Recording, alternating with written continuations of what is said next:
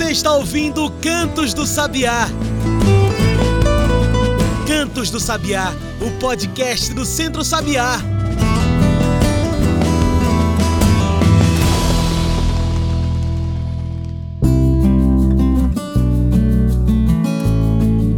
Olá a todos e todas que nos ouvem agora pelo Spotify e demais plataformas. Eu sou João Lucas e está começando agora o Cantos do Sabiá, nosso podcast semanal sobre o campo, a cidade e o mundo. Você deve estar se perguntando, mas não já teve Cantos do Sabiá essa semana? Pois é, esse é um programa extra do Cantos do Sabiá para falar sobre o consumo local e a mudança global.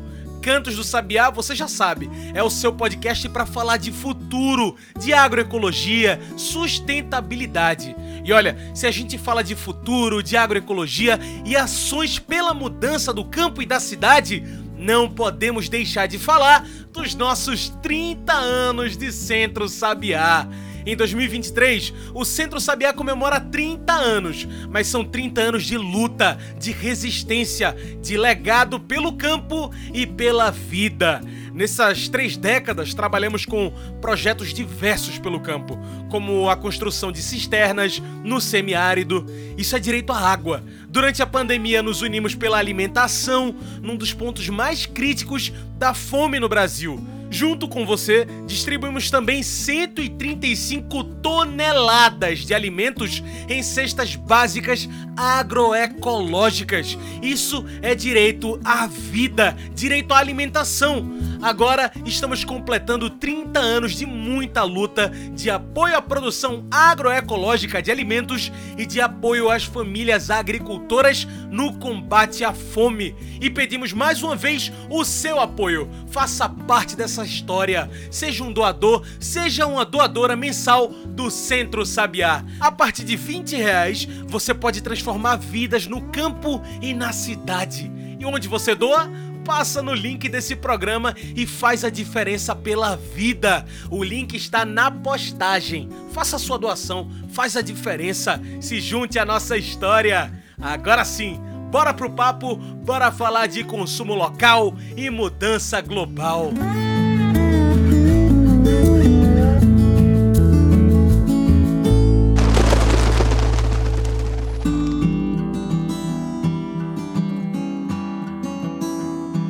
Hoje falamos sobre o consumo local pela mudança global. Consumir localmente significa se alimentar, comprar produtos, verduras, vegetais, frutas e outras coisas perto de você. E você pode até se perguntar: poxa, mas que diferença faz consumir localmente? Toda a diferença. Consumir localmente preserva o meio ambiente, impede que a comida tenha que viajar grandes distâncias e não tem necessidade de utilizar agrotóxicos e outros venenos para que não murche ou não estrague. Consumir local é preservar o globo.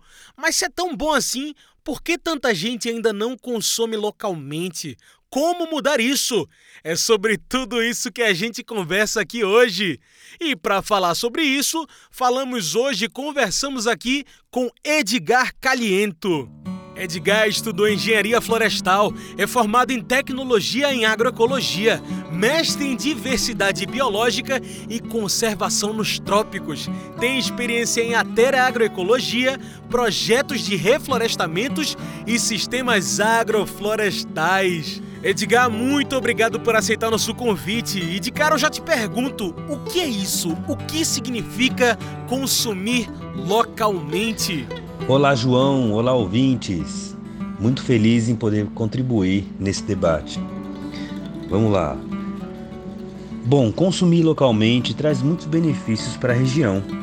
É, fortalece a economia local, faz com que o dinheiro circule nas comunidades, nos povoados desenvolvendo e promovendo a economia solidária.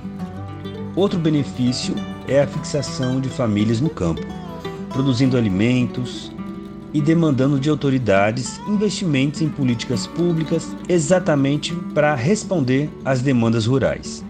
Mas também consumir localmente significa ter alimentos mais frescos, naturais, sem conservantes ou químicos, né? com pouca ou nenhuma embalagem. Significa também humanizar as relações de comércio, promovendo mais interações, amizades, rodas de diálogos e interações. Significa também ter um alimento mais limpo, sem a necessidade de grandes deslocamentos, diminuindo a poluição, poluição de combustíveis fósseis e o uso de agrotóxicos e produtos químicos para aumentar a resistência desse produto para transportes em grandes distâncias. E esse assunto é importante porque às vezes a gente acha que está se alimentando bem, mas na verdade está consumindo muito veneno e nem sabe. Um exemplo está na pesquisa feita pelo PARA, o Programa de Análise de Resíduos de Agrotóxicos, que aponta que um terço dos alimentos consumidos do Brasil estão contaminados. Nisso vai pimentão, com 91% de contaminação, o morango, com 64,4%, alface, com 54% e aí vai. Edgar, por que isso acontece? Por que tem tanto alimento nos supermercados que estão envenenados? Então, é uma série de evidências que explicam a grande quantidade de alimentos envenenados que, que nós consumimos. Eu vou tentar elencar algumas por aqui.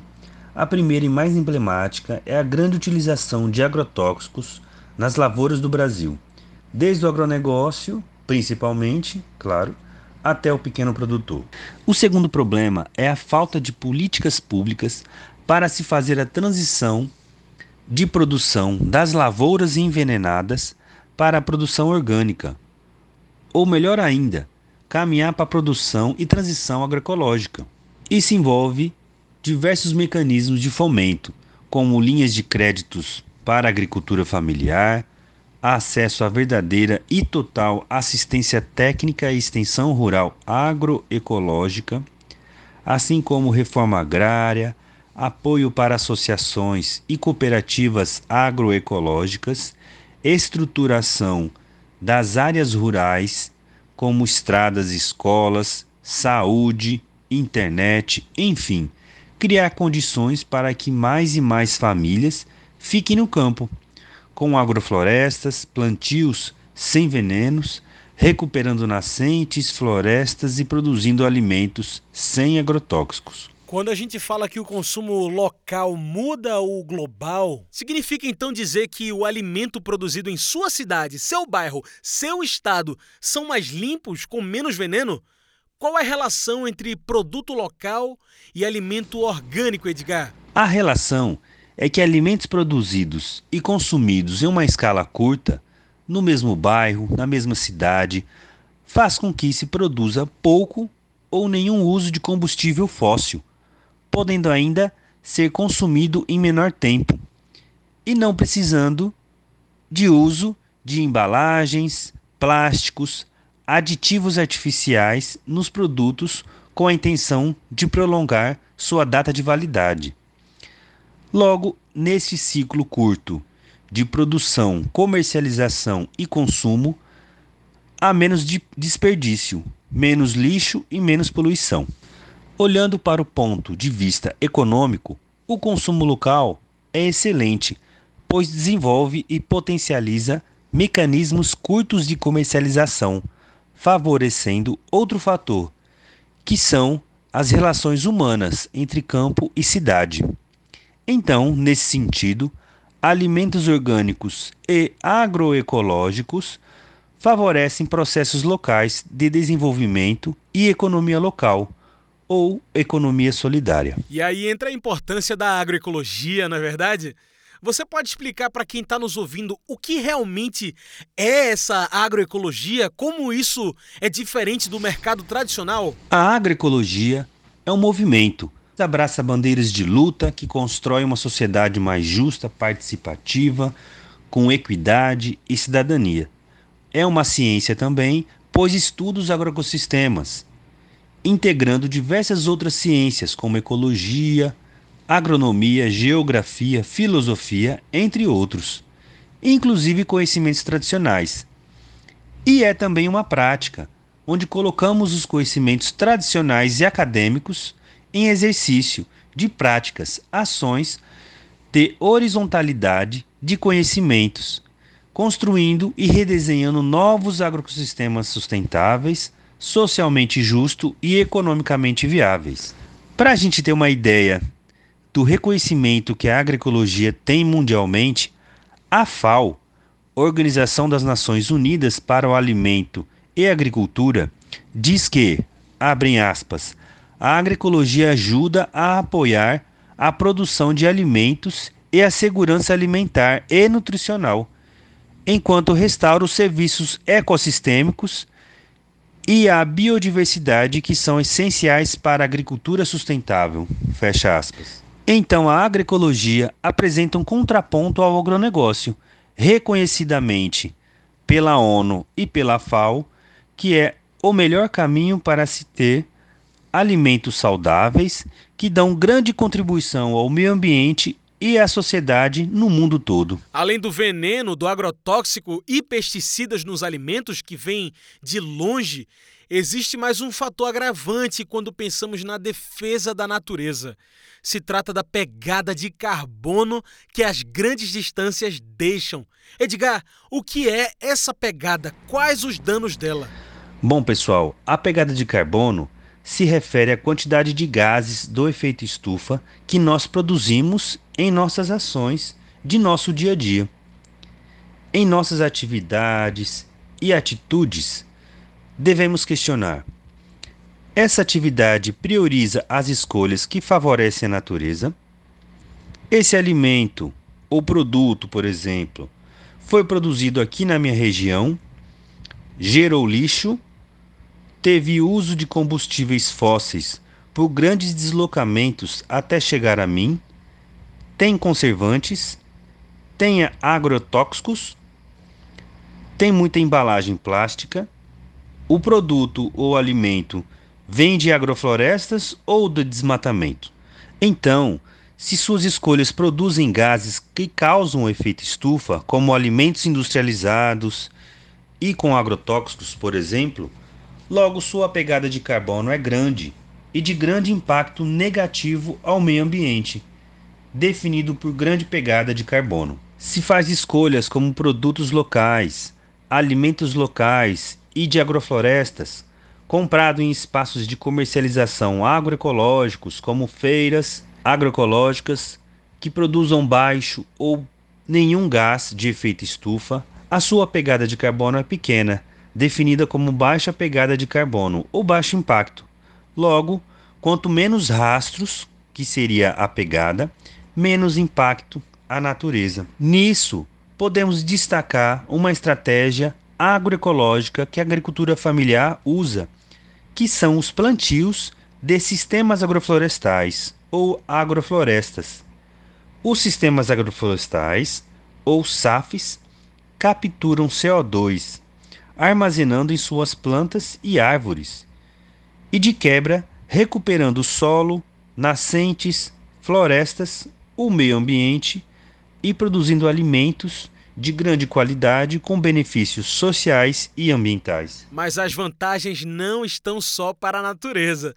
Consumir localmente ajuda o campo, ajuda a cidade, alimenta tanto nas capitais como movimenta a renda nos interiores. Edgar, que relação é essa que a agroecologia tem com os produtores rurais, familiares e agroecológicos? Sim, a agroecologia dá alternativas ecológicas para as famílias produtoras rurais. Desde os tipos de manejo, relações entre familiares, equidade de direitos, a juventude produzindo e também participando do lucro da família com as vendas, por exemplo as mulheres participando de todos os processos, inclusive de decisão, mas também traz a possibilidade de incidência política, principalmente local, mas também estadual e federal, através de participações de conselhos, da educação ou do meio ambiente, por exemplo, se organizando também enquanto associação ou cooperativa em movimentos sociais. Então, percebemos o grande benefício que o movimento agroecológico traz para a sociedade. E bom, depois de tudo isso que falamos, resta saber como que a gente então passa a se alimentar localmente, Edgar.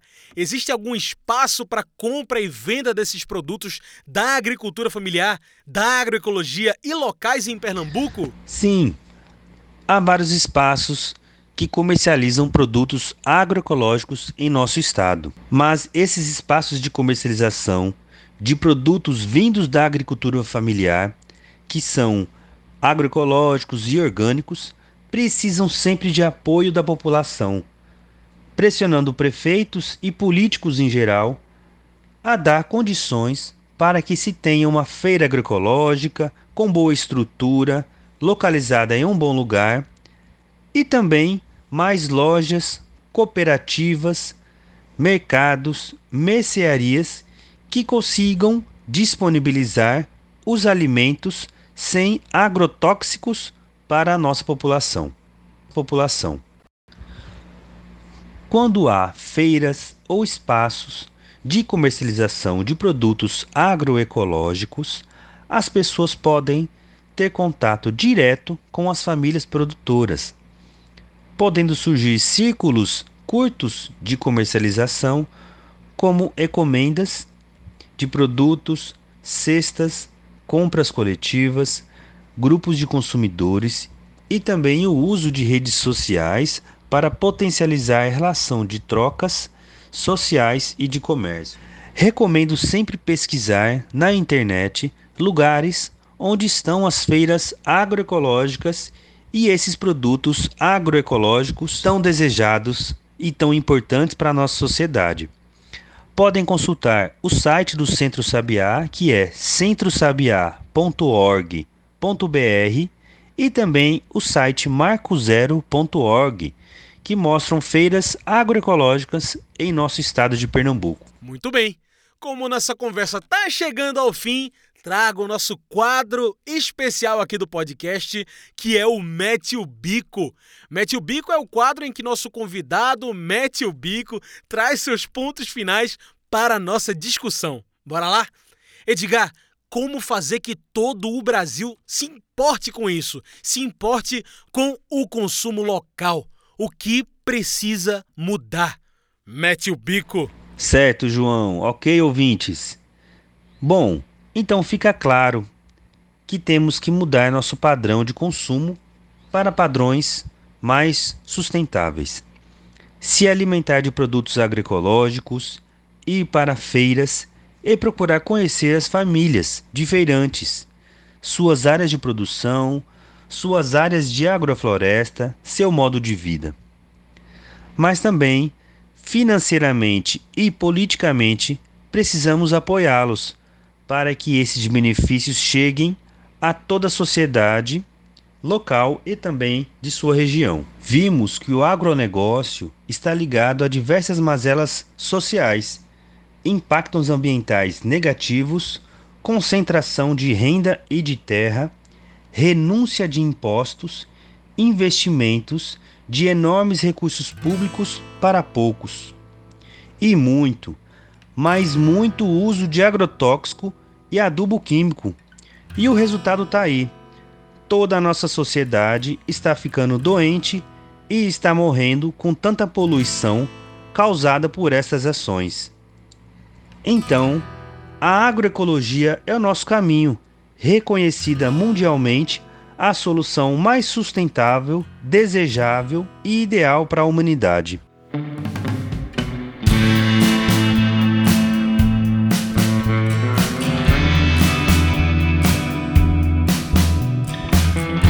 Valeu, Edgar! Muito obrigado mais uma vez pelo papo. Gente, hoje eu conversei com Edgar Caliento.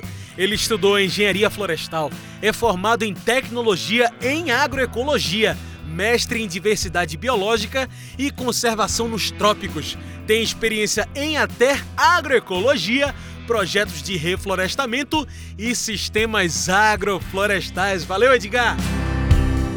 É isso, pessoal. Chegamos ao fim de mais um Cantos do Sabiá, o podcast do Centro Sabiá. Esse aqui é um programa extra, hein? Segunda que vem tem mais. Obrigado por nos ouvir continue nos compartilhando. Faça com que o Cantos do Sabiá chegue cada vez mais longe. No Spotify somos quase 800. Segue a gente e ajuda a gente a bater esse número. Faz com que a gente chegue mais longe. Para encontrar o Sabiá nas redes, é só procurar no Instagram, no Twitter e no Facebook por Centro Sabiá. É isso, esse foi o Cantos do Sabiá, uma produção do Núcleo de Comunicação do Centro Sabiá, com trabalhos técnicos e locução minhas de João Lucas. Tchau, pessoal, e até o próximo Cantos do Sabiá. A gente se encontra na semana que vem, segunda-feira.